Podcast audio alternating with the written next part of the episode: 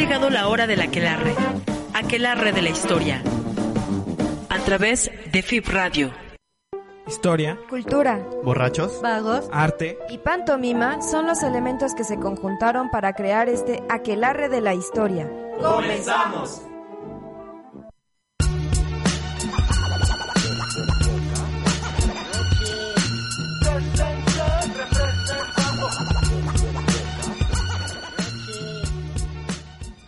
Bienvenidos a un programa más eh, de la Quelarre. Eh, mi nombre es Miau eh, y me van a acompañar en este programa la mija. Hola. En controles está Celestino. Hola. Y en las redes sociales está el buen Parre. Eh, mija, ¿nos puedes dar las redes sociales, por favor? Sí, este, ya saben, estamos en vivo desde Faro de Indios Verdes en la cabina de FIB Radio y nuestras redes sociales es en Facebook este y en Twitter FIB Radio Oficial, este en YouTube estamos en vivo en FIB Radio TV y nos pueden encontrar en fibradio.mazorca.org en streaming y en el Aquelarre nos pueden encontrar en Facebook, en Miss Cloud, en Instagram como Aquelarre de la Historia y en Twitter eh, como arroba aquelarre-h. Así es, esas son nuestras redes sociales y hoy vamos a hablar de un tema bastante interesante que como vieron en la promoción que le hemos hecho al programa es referente a la, a la migración. Este tema que hace tres semanas Trump felicitó a, a AMLO por, por ser un buen eh, ciudadano y eh, ser una barrera natural en contra de, los centroamericanos. Entonces, vamos a hablar en particular de algo en específico, ¿no? Que es la matanza de chinos en 1911. Pero para eh, poder concentrarnos en ello, vamos primero a abordar un poco eh, cómo es que se dan las relaciones entre China y México, cómo es que los chinos llegan a nuestro país y obviamente para ello pues tenemos que tocar varios puntos, ¿no? Eh, el principal y eh, donde tenemos más claro cómo es que empiezan las relaciones México con China, es sobre todo a partir de la nao de China, ¿no? La nao de China que es este galeón que viene de Filipinas, que trae diferentes artículos del Medio Oriente, como son telas, como son seda, como es eh, especies, es decir, hay un comercio bastante interesante entre la Nueva España y, y Filipinas. ¿Qué crees, Sí, algo de madera fin- fina y también iba a da- Pero hacer no, esa ¿no- ¿No sería acotación mejor la nao filipina? de Ah, que es era la ¿Del nao. Made in China?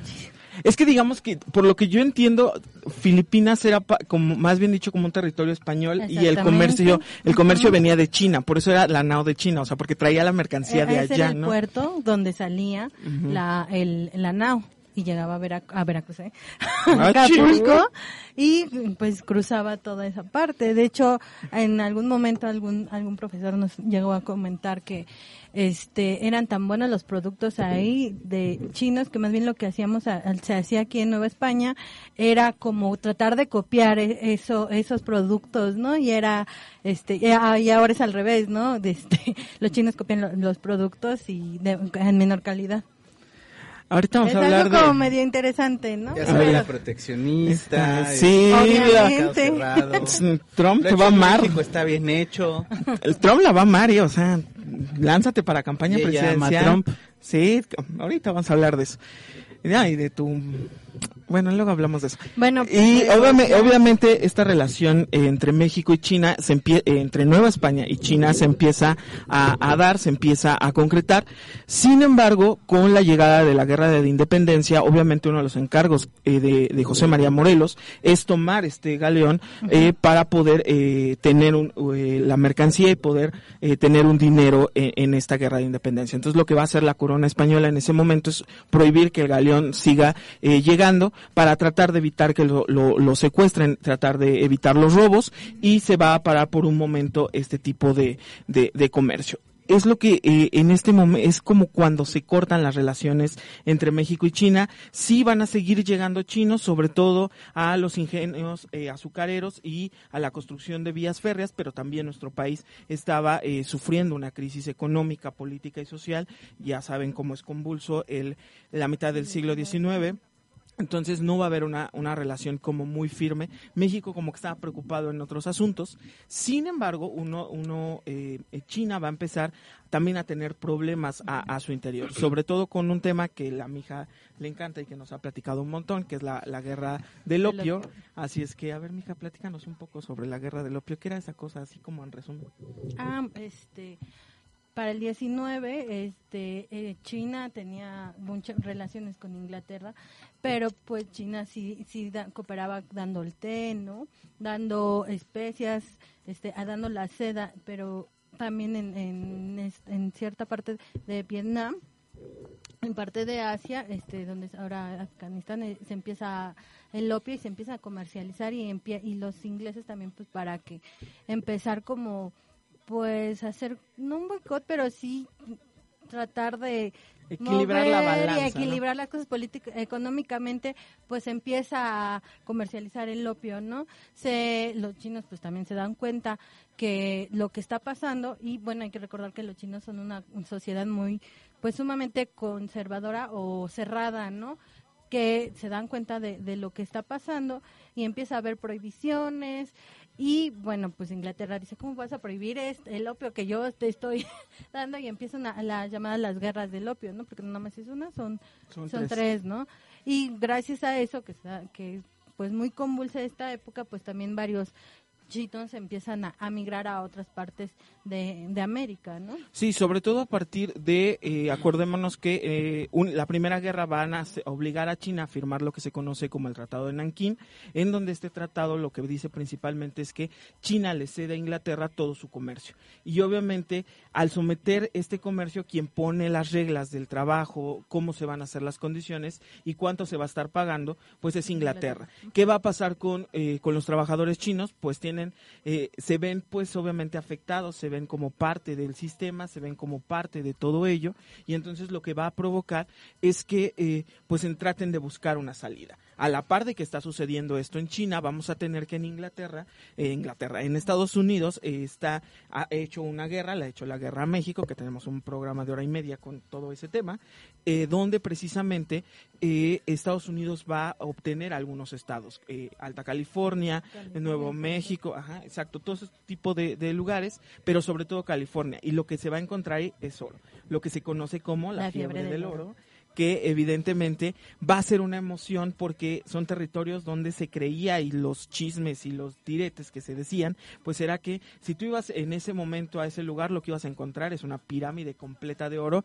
ibas a llegar súper rico, ibas a ser muy, eh, pues tu economía iba a crecer bastante, ¿no? Entonces esos eh, rumores y esos chismes empiezan a despersigar por todos lados y qué va a suceder que pues obviamente los chinos empiezan a decir, bueno, hay de dos opciones, o me voy para allá o me sigo muriendo de hambre. Que el viaje también no era muy seguro, era un viaje que estaba costando trabajo, era un viaje que no tenías la seguridad de llegar a, a California, eran malas condiciones, porque hay que recordar que había compañías, compañías que se encargaban de enganchar a los propios chinos, como un poco pasaba con los esclavos negros, ¿no? en, algo, en algún momento y los vendían a, a, a las diferentes compañías. Entonces, obviamente, pues era esas dos opciones. Sí, ¿no? Porque precisamente en ese eh, tiempo, en ese momento, también ya el, el esclavismo en casi toda parte de, Lati- de la- de América, pues ya se prohíbe, ¿no? Entonces, pues llegan estos chinos con muchas necesidades y pues dicen, bueno, pues entonces a explotarlos, ¿no? Y por toda la, este... No es que llegara, ¿no? Más bien precisamente se termina el... se prohíbe lo de la esclavitud y bueno, entonces vamos a traer gente que cobre poco, que trabaje mucho, que no hable y que se apure. Y, pues que además re- resistía, ¿no? O sea, porque eso es Ajá. una de las ventajas que tienen los negros y que los chinos van a compartir. Diferentes climas se van adaptando, que es algo, eso sí, como en boga la, la teoría de Darwin, ¿no? De, de la adaptación y a ver quién Ajá. sobrevive. Entonces, obviamente son parte de los chinos y obviamente también es parte de, de- de este sistema y de este manejo que, que se está haciendo, ¿no? Entonces, ¿Se aguantan viene- mucho? Mm, No sé, mija.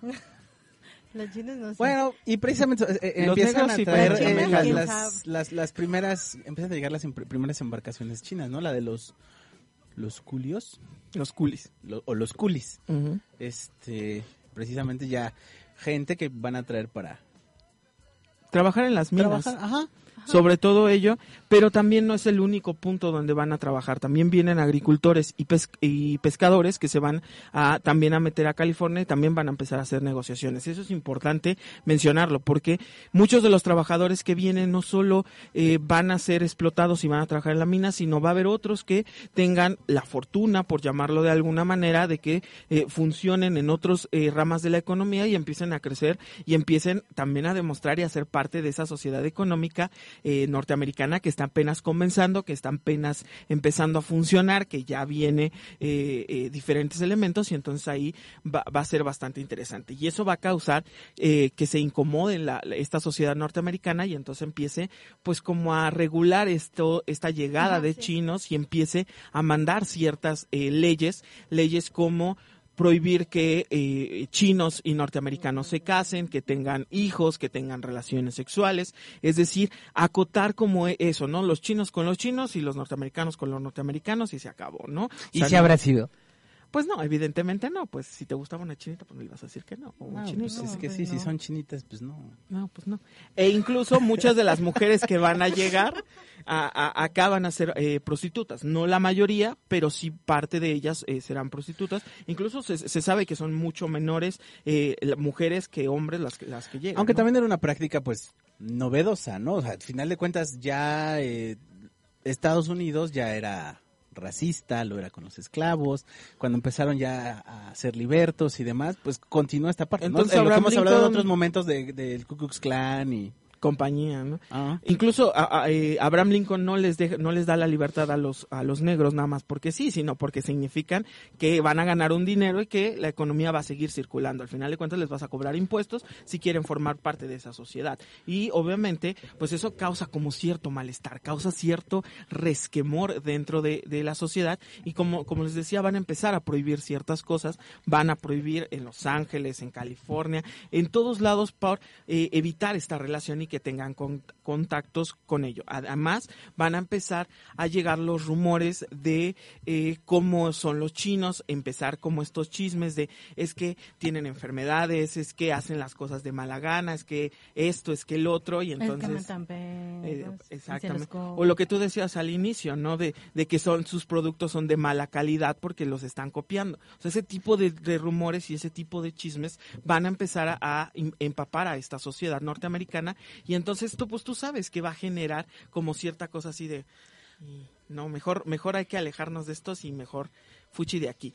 No, y, pues estaba en chino, ¿no? Pues sí, y para terminar el cuento chino, en, en, Estados Unidos, pues se va a llegar a la, a, a la ley de prohibición, ¿no? Uh -huh. Es decir, se va a expulsar a los chinos de Estados Unidos, ya no se les permite ni la entrada ni los que están ahí. Entonces, ¿qué va a suceder? Que China va a empezar a moverse a tratar de hacer relaciones, sobre todo con México, que para ese momento ya ha llegado Porfirio Díaz y se ha estado estableciendo y empieza a hacer las negociaciones económicas que ya hemos hablado. Es en 1889 más o menos Ajá. cuando dicen, ah, pues vamos a hacer, a hacer amigos. Exacto. Y, y vamos a comerciar, ¿no? Uh -huh. Y aparte, o sea, ahí, ahí entra, eh, aparte, nuevamente la cuestión de que son una mano de obra aguantadora y barata. Y pues acá es, acá en, en, el porfiriato están extendiéndose las vías férreas y dicen, pues, pues ahí tiene chinitos para chambial, ¿no? Exacto. Y no solo ello, sino también algo que, que, que es bastante interesante es que acordémonos que hay muchos po eh, centros poblacionales de nuestro país que siguen sin estar habitados y entonces en el norte obviamente los europeos no se van a querer meter en lugares muy calurosos, lugares que no hay civilización, entre comillas, sino más bien dicho, pues hay que poblarlo con esa gente, ¿no? Pues órale, ahí, ahí ellos si quieren venir, pues órale, que se entretengan, y por eso se empieza a hacer un acuerdo, el Tratado de Amistad que hace entre China y México, uh -huh. donde México se compromete principalmente a que va a proteger los intereses de los chinos, va a proteger los eh, su familia, le, la legislación va a estar ahí jugando, eh, todo esto como en regla, como todo bonito, y los chinos dicen, bueno, nosotros nos comprometemos a pagarles el viaje y que se distribuyan en todos lados. No solo van a venir de Estados Unidos, van a venir de Cuba, Puerto Rico y varias partes de Centroamérica, ¿no? Entonces va a haber eh, un, eh, una población bastante grande de migrantes chinos que van a empezar a poblar, sobre todo en donde van a poblar van a ser en el norte, en los estados de Coahuila, Sinaloa, Sonora, Baja California, donde van a empezar a establecerse y van a empezar a crecer sus negociaciones ¿no? Creo que eh, quieres decir algo, mija, hasta ahí. Entonces, yo creo que podemos cerrar esto aquí antes de hablar con, con, con lo que sigue. ¿no? Al Hussein ha dejado atrás tierra quemada y vida miserable. Vino en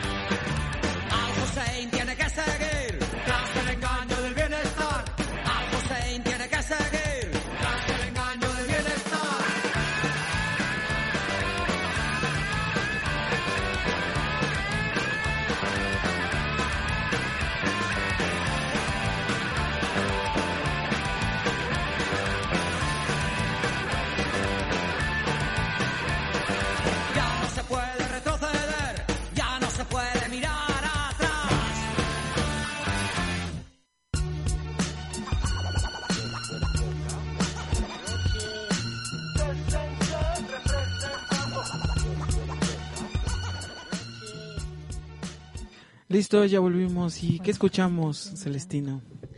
El desengaño de la Polla Records del álbum Hoy es el futuro de 1993. ¿Y cómo por qué eso? Porque precisamente no habla de chinos, pero sí habla de todos aquellos que de todos los trabajadores que se vienen en los barcos y demás a diversos países desarrollados en crecimiento y que están preocupados por el progreso de toda la humanidad, así como el Fondo Monetario Internacional. A fuerzas. Este, pues y realmente pues vienen a ser explotados, maltratados, que fue una cuestión que sucedió de algún modo también aquí este con los compañeros chinos, ¿no? Así es. Y bueno, Bueno. ah, bueno, sí, mija, adelante. Bueno, como ya habías acotado en el bloque anterior, pues me ya después de, de que Estados Unidos empieza a cerrar pues sus fronteras con los chinos y ya vienen acá, sobre todo, bueno, me habías dicho en Sonora, este se han contratado en haciendas, que yo sepa también en Yucatán, ¿no? Y este, Oaxaca. en Oaxaca para lo del ferrocarril que de Tehuantepec. Del istmo de Tehuantepec. istmo de Tehuantepec.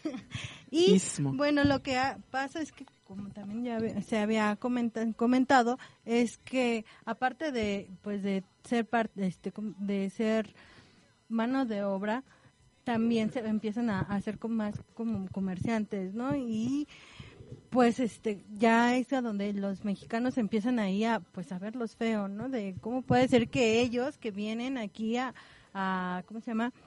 a buscar nuevas oportunidades, de repente sí tengan la, como dicen, la oportunidad de poder pues mejorar, a escalar socialmente, ¿no? Pues es que el bueno es para el business.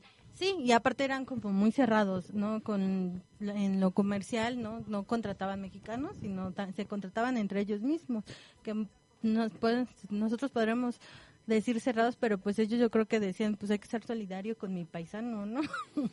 Sí, eh, que, que era algo que, que, no, que no tenía eh, los propios mexicanos, ¿no? Los mexicanos, eh, pues en este momento ya está muy convulso, ya todo, nadie quiere aceptar eh, eh, lo que está pasando. Hay focos por todos lados contra Porfirio Díaz, están los Flores Magón, están los Aquiles Cerdán. Pura gente Madero. revoltosa. Sí, gente Ah, que y de, y de y de y de clase eh, eh, media sobre todo que está empezando. Bueno, Madero no es clase media, es clase alta. No, no, no, no me lo compares. No, sí, pues sí, Madero, el chaparrito aquel espiritista. Bigotón. Con una mano más grande que su cabeza. Y deja de babear, por favor. Este, entonces obviamente es bastante interesante cómo estos focos que se van dando, pues obviamente el norte para los chinos es un lugar muy seguro porque realmente no no tienen competencia, nadie quiere ir, no, no tienen a qué enfrentarse, no hay como estas negociaciones comerciales como si están en el sur, que están las plantaciones, los, ingeni- los ingenios eh, azucareros en Morelos, en Yucatán está las, la- el Enequén, en Oaxaca están todo el café, el chocolate, o sea, hay varios lugares, en el norte no hay nada, o sea, en el norte prácticamente hay muy pocos negocios y obviamente... nada Exacto, y, y minas que ya no están dando lo que se estaba, Lo que daban lo que antes. daban antes, exactamente. Entonces, pues prácticamente los chinos llegan y pues, pues no, eso no les incomoda, al contrario, eh, eh, es lo que decíamos hace rato, ¿no? Que se adaptan muy bien a, a lo que está sucediendo y pues en el norte tienen como, como todo por, por donde moverse. Sí, ¿no? Y hasta se atreven a, a sacar cosas, este, comercios que no son propios de, bueno, más bien que eran propios en ese momento como de la mujer, ¿no? Como las lavanderías, ¿no? ¿Y cómo Oye. vas a romper con los estereotipos nacionales donde las mujeres están para lavar? Y para hacer de comer. Entonces, oye, aparte, además vienen y ponen en riesgo lo que está bien establecido y lo que dice Diosito. Exactamente. Entonces, obviamente eso, eso va a causar como, como cierto temor en una Xenofobia, exact- ¿no? xenofobia en una sociedad que obviamente no está acostumbrada a ello. O, eh, comúnmente creemos que en México siempre con esta idea de, oh sí, siempre be- eh, bienvenidos todos y, y vengan y eh, porque Lázaro Cárdenas y Juan Pablo II y la man, pero no, realmente o sea- de- de- desde esta época podemos ver que empieza a crear crearse una campaña anti-China, una campaña de una élite que no está de acuerdo, que no está a favor de este tipo de cosas, que empieza igual a empaparse de los rumores que vienen de Estados Unidos de que esta gente tiene enfermedades, de que esta gente tiene malos hábitos, que de esta gente aparte, pues como que servil, ¿no? Y peligroso. Y aparte sus ojitos rasgaditos. y luego es como se visten y dices no, Y luego como hablan, que parece golpeado. dicen no, Pero bueno, y yo creo que este esta manera de percibir al, al otro de, de parte de los mexicanos no, no es de esa época, precisamente ya para el por eh, 1824 y 24-27, que son las leyes de, de expulsión de españoles, o sea, era claro, ¿no? Así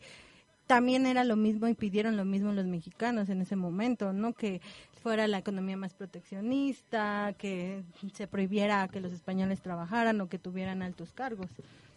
Ujú, Pero lo cierto es que a final de cuentas ya, ya había, aunque sacaran a los españoles, también ya había eh, familias mexicanas que estaban bien consolidadas dentro de ciertos grupos empresariales, ¿no? Y justamente eh, por ahí, por la zona del norte, estaba nuestro querido amiguito Francisco y Madero, ¿no? Que ya conocía la zona, eh, los comercios, todo lo que como que se requería.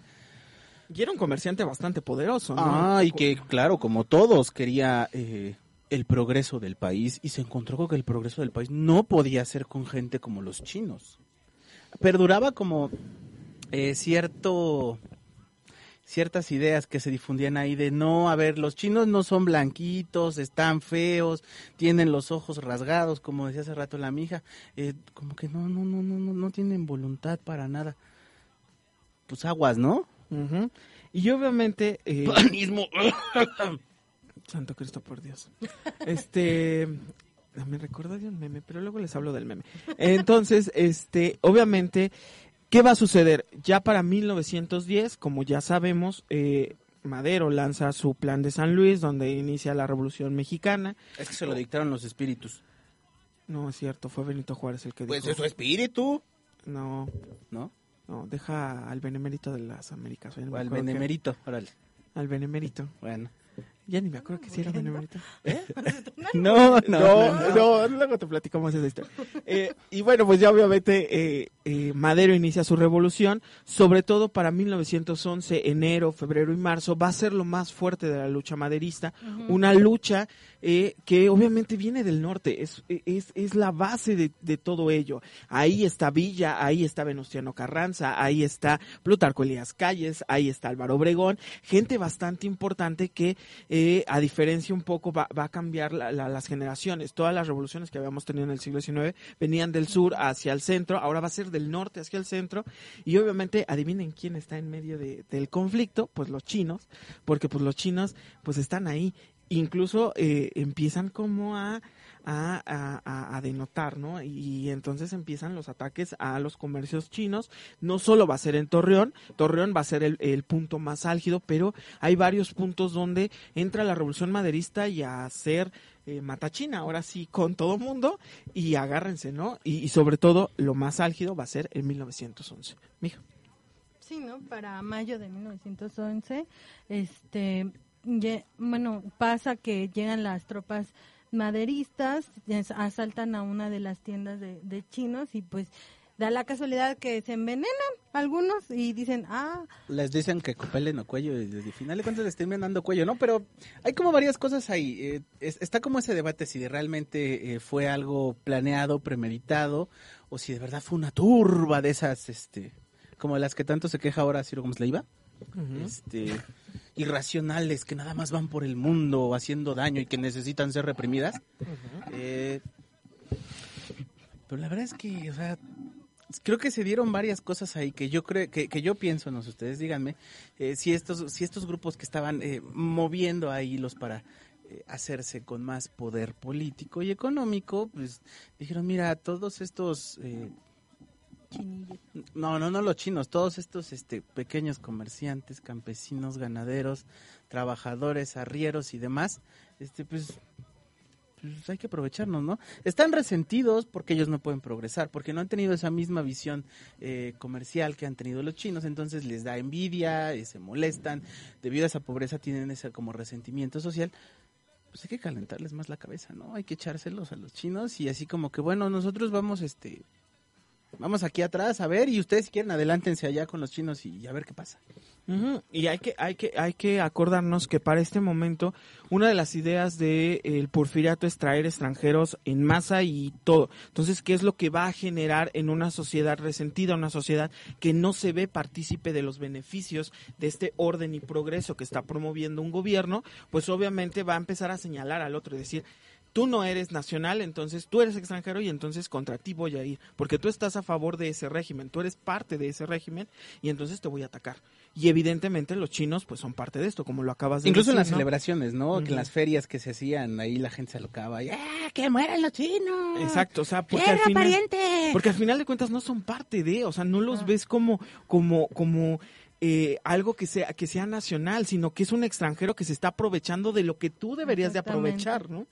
¿No? Entonces, obviamente, pues lo que va a terminar por suceder es que van a empezar a matar chinos, pero a diestra y siniestra, o sea, y, y realmente no tenemos una explicación, o sea, simplemente fue la masa, los mataron, les, a algunos les cortaron la cabeza, otros los colgaron, otros les Y es dispararon. que exactamente, o sea, muchas veces lo pensa, lo- lo- creo que sí, creo que si lo piensas como dentro de un proceso de confrontación armada de esa gloriosa revolución mexicana.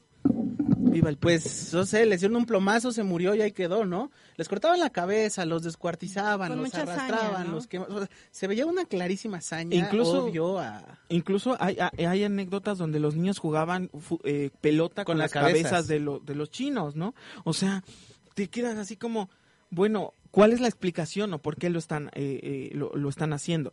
Madero eh, simplemente dijo, no, pues nunca lo, lo aceptó como tal, ¿no? Eh, la embajada china eh, va Y a- andaba su hermano ahí metido, ¿no? Mm, ese las- Gustavito y Emiliano, no, no, una cosa de los Madero.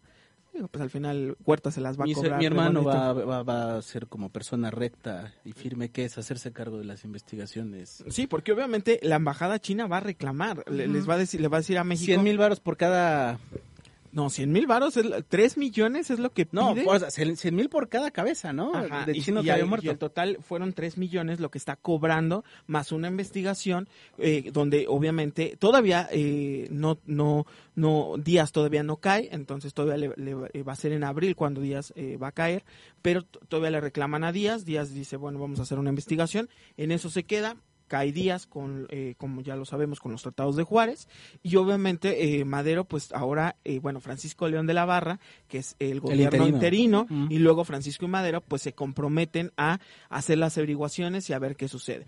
Al final del día, lo que se queda claro es que no se queda claro nada, porque no llega a ningún resultado. La embajada trata de mover, trata de averiguar. Sí tiene por aquí eh, ciertas como pesquisas, ciertas anécdotas, pero nada en concreto. No se sabe realmente qué pasó. Y Lo- con el pago se hacen guajes, ¿no? Pues sí, no, ay, bueno. sí. Es que tenemos que pagar la guerra, es que deben La sacar, es que no me han ¿Te depositado. acuerdas que tu que- revolución mexicana nos dura como bastante y como que Lázaro Cárdenas es el que empieza medio a controlar la situación, ¿no? Pero realmente pues no hay dinero, o sea, incluso Álvaro Obregón se va a terminar agachando entre Estados Unidos para, eh, para permitir las compañías petroleras, Venustiano Carranza lo mismo, o sea, no hay dinero, o sea, estamos en una guerra, en una revolución mexicana que en apariencia con Francisco y Madero eh, y su triunfo tendría que terminar y lo que realmente sucedió pues es que nadie quería Madero y entonces todos contra Madero y luego todos contra Huerta y luego todos y así se fueron. O sea realmente no había como claridad y pues así se quedó. O sea ahí eh, eh, la matanza se quedó trató de eh, incluso si, si nos ponemos a pensar es una matanza que realmente no pasa a, a la historia no es es como un hecho localizado que no mancha a la revolución mexicana esa Nada puede hecho, manchar a la revolución mexicana, mijo. Nada, nada, ¿no? Entonces, obviamente este hecho es, hazlo para allá, limpia un poquito, mételo abajo de la alfombra y que no sucediera, ¿no? Porque evidentemente, ¿cómo iba a ser que Francisco y Madero, el que nos dio eso y nos liberó del dictador, cómo puede ser posible que haya matado a tantos chinos su revolución? No, eso no puede ser explicable, ¿no? Entonces, pues obviamente va a haber una, una, una, un, un, pues un ocultar eh, eh, este hecho y poco a poco va a ir saliendo, sobre todo a partir de los problemas que México va a tener con la llegada de migrantes ya en el siglo XX y pues más en el siglo XXI, ¿no? Con, con todo lo que está sucediendo, que eh, se van a empezar a buscar como estos, estas cosas donde México sí, ajá, recibes españoles, ajá, recibes esto, pero también tienes por el otro lado este tipo de cosas que también son parte de que tú sí muy mexicano y lo que quieras, pero también eres xenófobo, ¿no? Entonces, Y, y para pronto, entonces la revolución, ya con estos chinos muertos y demás, se le terminó haciendo justicia a todos esos que anduvieron ahí matando chinos, ¿no? no, tampoco, también Huerta se encargó de ellos y les dio cuello, como a los chinos. Y chupe. Si no, pregúntale a Gustavo Madero cómo le fue. Le sacaron el ojo, lo electrocutaron, le cortaron sus partes nobles. No, le fue re bien y Huerta se entretuvo bastante. O sea, digamos que si esto funcionara como el karma, pues a los maderistas también les fue de, la fregada.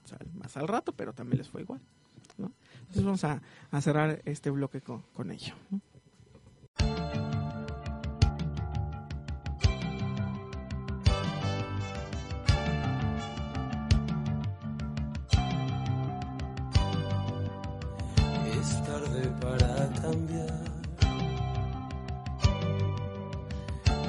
Tarde para cambiar. Duele como un puñal. Esa realidad. Que es tarde para cambiar. Dice un proverbio chino. Dice un proverbio chino.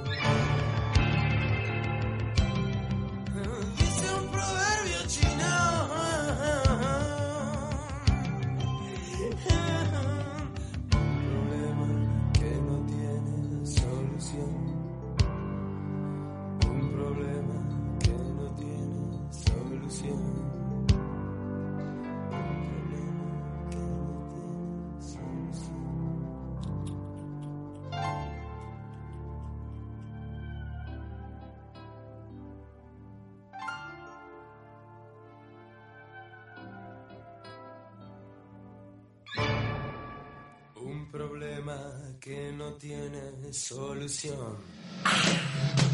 Ya no es un problema.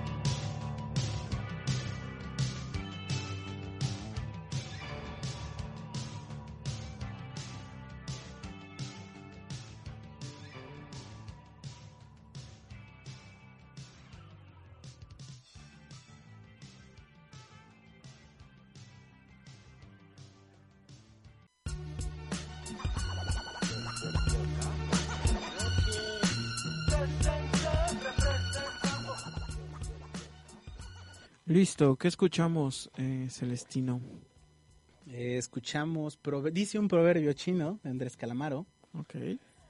de Vida Cruel, de 1985. No tiene nada que ver con el tema, Pero dice proverbio pero chino. dice proverbio chino. Dije, mira, Y dijiste, de aquí soy, ¿no? Bien, bien, este, miau en, en, en el de Caporeira. ¿no? ándale, sí, eh, porque es brasileño y punto. Exacto. Ándale. Yo pensé que íbamos a escuchar en el bosque de la chinita. Esa ya la de la pusimos. chinita me No me acuerdo para qué programa, pero ya lo Ah, creo que la guerra del opio, ¿no? Hablamos, no hicimos el programa de la guerra del opio. Ese fue cuando se fue la luz, cuando tembló, Ajá, cuando se descompuso la de computadora. Estaba Ah. como maldito el programa. Ah, ok. Entonces por eso lo dejamos. Fue la mafia del poder. Qué triste. Hablando de la mafia del poder. Bueno, en este tercer bloque vamos a ahora concentrarnos un poco en el presente. Y este presente que, que tenemos aquí, pues como les decía al inicio, pues como sabemos, eh, cuando llegó Trump, una de las primeras cosas que hizo fue que iba a construir un muro en la frontera con México para evitar eh, la llegada de eh, migrantes de América Latina, principalmente. Eh, empezó a expulsar a varios eh, migrantes, a cerrarles las puertas, a cerrar las leyes que los protegían o que les daban ciertos beneficios. Eh, también sabemos las historias de eh, los niños que son eh, separados de sus padres y todo este tipo de cosas. Y entonces llega AMLO a la presidencia en, en nuestro país con una más, con una más, eh, con un triunfo aplastador de todos los partidos políticos. Eso ya es comercial. Espérame, espérate, estoy armando mi discurso, aguanta.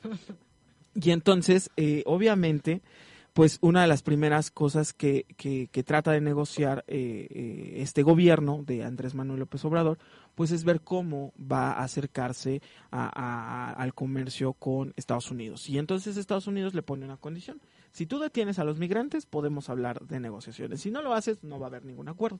Y entonces Andrés Manuel López Obrador pues empieza a hacer estrategias y entre ellas es mandar a la Guardia Nacional, este grupo de policías nuevos que, que ya saben que es la novedad y que los manda a la frontera a controlar eh, los migrantes. Y como les decía, hace dos semanas Trump felicitó a México y a su presidente por hacer esta barrera.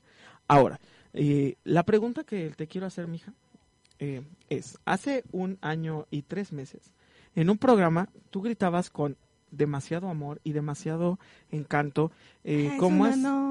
Exacto. Ah, ¿Ves que sí sabes? ¿Quién Sigue siendo- y protege a la gente? Sigue siendo un honor no, estar con, con López Obrador. Y ahorita me contestas.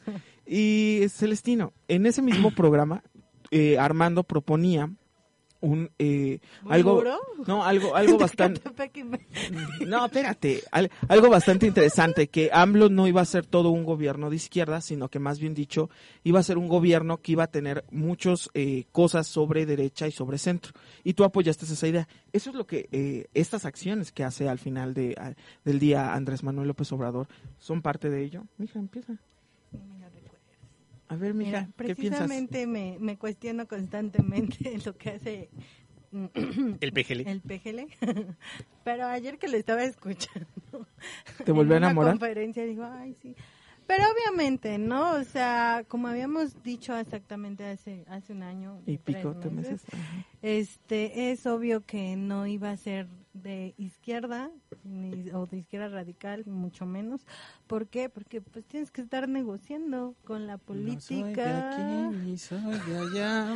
Es, es como obvio, no, no se van a, a ver este pues cambios extremos, ¿no? Para nada. Digo, tienes que quién sabe qué le prometió, ¿no? A, a Aislinn y a todos estos comerciantes que están, bueno, empresarios más bien, que están muy felices con él, ¿no? Digo, por algo lo, lo defienden tanto.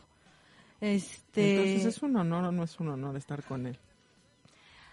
Es que historia, bueno, es y es que bueno, no- históricamente todo la- todo el proceso que conllevó este que mucha gente creyera en una alternativa de izquierda y que creyera o creyéramos que que López Obrador en parte lo estaba en parte lo estaba representando pues es, es esa pues es esa, era esa esperanza no y y pues sí digo dime a mí que también este Que al final de cuentas su campaña... Sufro varias cosas de la nueva cuarta transforma de la cuarta transformación que digo, uy, sí, cómo no, no, pero ya páguenme. Entonces es, Secretaría un entonces es un honor o no es un honor. Pues es que no, Es un desafío a la coherencia, ¿no? porque hay otras cosas que dices o, o que tú entiendes, no digo, dices, bueno, pues sí hay gente, o sea, sí se necesita dar apoyos, sí necesitan, no todo es represión, como precisamente bien lo dice Celestino, se- eh, Ciro Gómez Leiva se la pasa ladrando, perdón por la palabra, pero ladrándola todas las noches, ¿no? Re- hay que reprimir y hay, este, que ¿cómo se llama? Que pu- puras incoherencias. Acaba de decir todas las no noches. ¿ya viste? Ve a Ciro Gómez Leiva. Eso es lo peor. Y, no, ¿y cómo inició el, el programa, no? Diciendo que los chinos hacían comercio No, pirata. entonces pues son muchos matices, ¿no? Como, como lo hemos visto y, y nosotros que, que somos historiadores, bueno, ustedes más que yo, este, hay un buen de matices, no pueden decir ni sí ni no ni blanco y negro, ¿no? Ok, Que lo que sí creo es que pues era la opción menos peor, ok, la frente a quienes estábamos. ok. Estaban, Celestino, pues. ¿tú qué piensas de lo... ¿Cómo que, que, que, que la Ricky Riquín Canallín? Espérate, aguanta. Y entonces tú, Celestino, Pues es que, o sea, desde ese momento era más que evidente que no era como de, bueno, ya es mi eh, ciudadano, es mi primer día, que se mueran todos los ricos, ni madres. O sea, es obvio que iba a ser un proceso de pactos por aquí, de pactos por allá, con el sector económico, con los empresarios, con otros políticos. Y al final de cuentas, o sea, también lo que se empieza a ver es que no iba a ser un cambio de fondo. Toda la gente del PRD, del priismo, que estaba nada más cambiándose de bandera, que te das cuenta que o es ir nada más detrás de un hueso, ¿no? Y el discurso no cambia, a final de cuentas con el tiempo es, sí hay tal problema, pero lo va a resolver la instancia correspondiente. Ese tipo de problemas es como permanentes, cambiantes, y al final de cuentas siempre que están como siguiendo o, cuadrándose a ciertos intereses, ¿no? Ponías ahí el ejemplo de, del, del Trump es que Mr. Peje es ser un buen compañero y usamos a México, dice en sus tweets el, el PG, ¿no? El, el PG, el Trump. Utilizamos a México para eh, controlar la migración. Entonces, digo, es creo que no hay mucho cambio en ese sentido. Es constantemente pactar y pactar y pactar y acordar y pues no, no se está acabando ni el neoliberalismo, eh, ni se está acabando la corrupción, son, son, son muchas cosas, ¿no? Y al final de cuentas, de fondo, eh, hay, hay problemas que no se, no se resuelven. La cuestión migratoria, eh, sobre todo porque se da, la gente no tiene de otra porque no tiene trabajo. Y, eh, bueno, pero en parte, por ejemplo, aquí en las ciudades ya están sobrepobladas, eh, no hay suficientes eh, plazas de trabajo, hay bajos salarios. Si te callas, si te aguantas, este, pues igual y si te dan la chamba, ¿no? Pero a final de cuentas, de fondo no, no, no se resuelve el problema. Eh, y con esta obra generamos 1.300 empleos. Pero no decimos, "Ah, pero nada más por seis meses. Exactamente. No se dan contratos, se sigue, a, a pesar de que, a- exacto, a pesar de que se dice que se acabó el neoliberalismo y la madre, sigue existiendo el outsourcing. Los contratos eh, cada vez son de menos y menos tiempo, no te ofrecen ninguna garantía laboral. 15 días a veces. E incluso, ¿no? Lo- lo- los mensajes que ponía eh, el mismo López Obrador eh, para su primer informe de gobierno, ¿no? La política y la economía están separadas, ¿no? Güey, tienes que unirlas, o sea, si no, ¿cómo vas a controlar No, que tu gente si, no tenga trabajo, ¿no? No, y aparte, pues está, se está contradiciendo, ¿no? Pues, Cuando él sí sabe muy bien que política y economía juntas. Exacto. Ahora, la, la pregunta es, ¿había otra solución para detener la migración? O sea, más que agacharnos frente a, a Estados Unidos. Abrajo, ¿Cabrajo qué? no balajo. Y ya, o sea, así como, ¿qué haces? A ver. Pues es que no es nada más un problema que esté, eh, en el que esté siendo el único como México como el único que, que esté provocando, ¿no? Es toda una línea que se va por toda América Latina. Incluso ahora, ¿no? A mí de repente me llamaba la atención que del mismo sur están viniendo emigrantes sudafricanos y demás que dices, ¿y esto es por dónde entraron? Pues es que no, exactamente, no, y aparte hay que acordarse que también en Europa hay una crisis migratoria, también. Y no solo Ajá, Europa, y en la en misma todos. Asia, ¿no? Están todo en el paro, tía. Si nos viéramos radicales, pues es el, el capitalismo el que hay, el capitalismo salvaje el que está provocando todo esto, ¿no? El outsourcing, el explotar al otro por explotarlo, los grandes Las ganancias individuales, ¿no? No es cierto, yo le creo a los de Twitter que dicen que es culpa del socialismo. Este, Pues ¿dónde hay Mm. Ya casi somos Venezuela. No, Pues no sé, esos güeyes, ¿yo qué? Pues sí, al, fi- al final del día como que como que ese es el, el asunto, ¿no? Evidentemente eh, yo creo que el gobierno de López Obrador es un gobierno que que desde el inicio que hace las propuestas es un gobierno que no tiene claro cómo va a ir manejando las cosas, más bien dicho cuando se le presenta el problema es cómo lo trata de solucionar, cómo ve o busca encontrarle para dónde moverse. Y creo que eh, la solución que encontró la migración pues no creo que ni, ni sea la más correcta ni la mejor, creo que fue lo que dijo, bueno, pues esto es Y lo hasta que hay, ahora ¿no? tal vez esté controlando hasta cierto punto el flujo migratorio. Exacto, se va ¿no? a quedar la gente aquí, se le va a dar ayuda, trabajos o qué sé yo.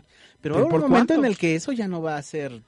tampoco somos un país que podamos soportar tanta eh, tanta migración y que te- y que seamos un país con oportunidades económicas o de trabajo tampoco las tenemos no digo eh, sumado a la violencia que está en el país que es algo que nos sigue afectando pa- para para para donde nos movamos entonces obviamente eso también empieza como a llamar la atención y empieza como a generar pues ciertas cosas no al final de cuentas lo más preocupante es que Estados Unidos sigue siendo el país como de las oportunidades, el país, la Disneylandia, ¿no? O sea, que va a solucionar todos los problemas de todos y pues ahí van todos, ¿no? Entonces, eso es más preocupante, ¿no? Y unos gobiernos que, pues, como hemos estado viendo, la mayoría se están es- eh, inclinando por las derechas, ¿no? O sea, lo que pasa en Brasil, ¿no? Lo que pasa en Argentina, entonces, y México, pues, con una opción que no es, que es de izquierda, pero que tiene tintes de derecha y que tiene tintes de centro, entonces, como que no termina eh, eh, por funcionar. Eso es lo, más preocupante que, está sucediendo en, en América Latina, ¿no?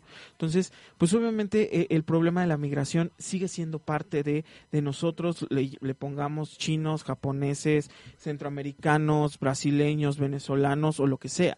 Al final de cuentas, lo más preocupante es que existen estos problemas porque el crecimiento económico en los países sigue sin darse, ¿no? O sea, no, no hay esa oportunidad porque vivimos justamente sometidos a las potencias, ¿no? Al, y a los diferentes eh, eh, eh, organismos que hay, ¿no? Ya hablabas del, del Fondo Monetario Internacional, ya hablábamos del G6, o sea, todos estos tipos de mecanismos que son los que controlan y regulan y que todos los demás se ven sometidos a todos ellos. Todo ¿no? lo de la semana, ¿no? Que salió, por ejemplo, allá de Ecuador.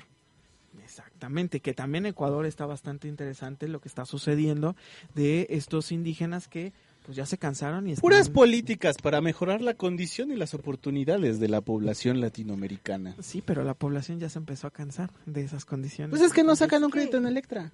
no. Ok, así solucionarían su No, vida. mejor en Copelo, bueno. Ah, sí, ahí vives mejor. Bueno, es que, y creo que precisamente, pues, muchos de los que estudiamos humanidades, o, o dejen de los que estudiamos en humanidades, sino los que luego andamos ahí en las redes, pues es precisamente platicar, ¿no? Y, y co- contar y que, que hay que cómo se llama platiquemos con el otro de por qué están pasando las cosas no no no llega un centroamericano a decir ay vengo a quitarte tu trabajo o sea por qué un centroamericano viene no En- Es más qué bien, está pasando en su país tener como un poquito más empatía con el otro que creo que es lo que a toda la sociedad nos está este faltando no sí, e incluso yo hace a poco iba un, un hondureño pidiendo dinero. ¿no? Y, y, lo, y lo que oías alrededor era, pues que se ponga a trabajar, es que se- pues es que no es que no quiera hacerlo, sino más bien dicho que no tiene una oportunidad para poder ganar un dinero y, y lo único que encuentra es hacer esto, ¿no? Pedir pedir una moneda o pedir algo de comer simplemente para llevarse algo a la boca, o sea, no no eh, eh, eso nos falta, ¿no? La, la empatía que, que a veces generamos con, con las demás, ¿no? Y creo que mientras no entendamos eso, creo que no no no se va a solucionar los problemas, ¿no? Entonces, pues ¿Quieren agregar algo más, muchachos? ¿Nada? ¿Nada? Entonces, pues... Eh, Copelen o cuello. Copelen o cuello. Pues ya saben cómo estamos y a ver qué, qué pasa con López Obrador. Apenas llevamos un año y nos faltan cinco. Y Ya está puesto todo para la dictadura, dicen en las redes. Pues no, yo no sé si vayas a terminar esto en una dictadura, Ay, pero ¿cómo tampoco creen? vamos a terminar en un Salvador Allende, así es que pues... No, y en todo caso una dictadura va a regresar otra vez la derecha con todo. Eso es lo que a mí más me preocupa. ¿Qué va a pasar Ya al final, no? Ajá. Que la gente eh, diga, no, pues es- salió peor el, las cosas y eh, regresemos mejor a donde estábamos, ¿no? El, eh, el PRI, ¿no? Pues a ver qué, qué sucede. Mija, ¿cuáles son las redes sociales? Ah, es este, en Twitter, en Facebook, Fib Radio, Fib Radio TV, en YouTube, en streaming, ya saben, estamos en fibradio.mazorca.org con toda nuestra barra programática. Toda, creo que no me seis programas ya. Este, y bueno, em, en Aquelarre nos pueden encontrar en el Facebook, en Instagram, en Miss Glow. Este, si quieren tienen alguna sugerencia de programa que por ahí ya nos han, han estado diciendo, comentando en aquelarre de la historia guión- arroba gmail.com y en Twitter estamos en arroba aquelarre guion bajo h. Celestina, ¿algo más que quieras decir? No. Bueno. Ok, ¿con qué cerramos, Celestino? Este, ay, me atoré. Cerramos con una canción. Ay, mira qué novedad. Este, Sable Chino de Fito Páez del álbum del 63, del 83. eh, que precisamente un poco eh, esta cuestión como de el consumo, el comprar, el ir y cómo eso puede ir eh, generando como cierta tensión, locura, no sé qué en la gente. Sable Chino. Ok, con eso cerramos. Nos vemos la siguiente semana. con un especial de José, José. José José. Dice, Dicen, eh, espero yo, lo, lo voy a esperar, ¿eh? voy a estar atentísima en las redes. va a venir la liga antisarita. Órale, va. Adiós. Bye.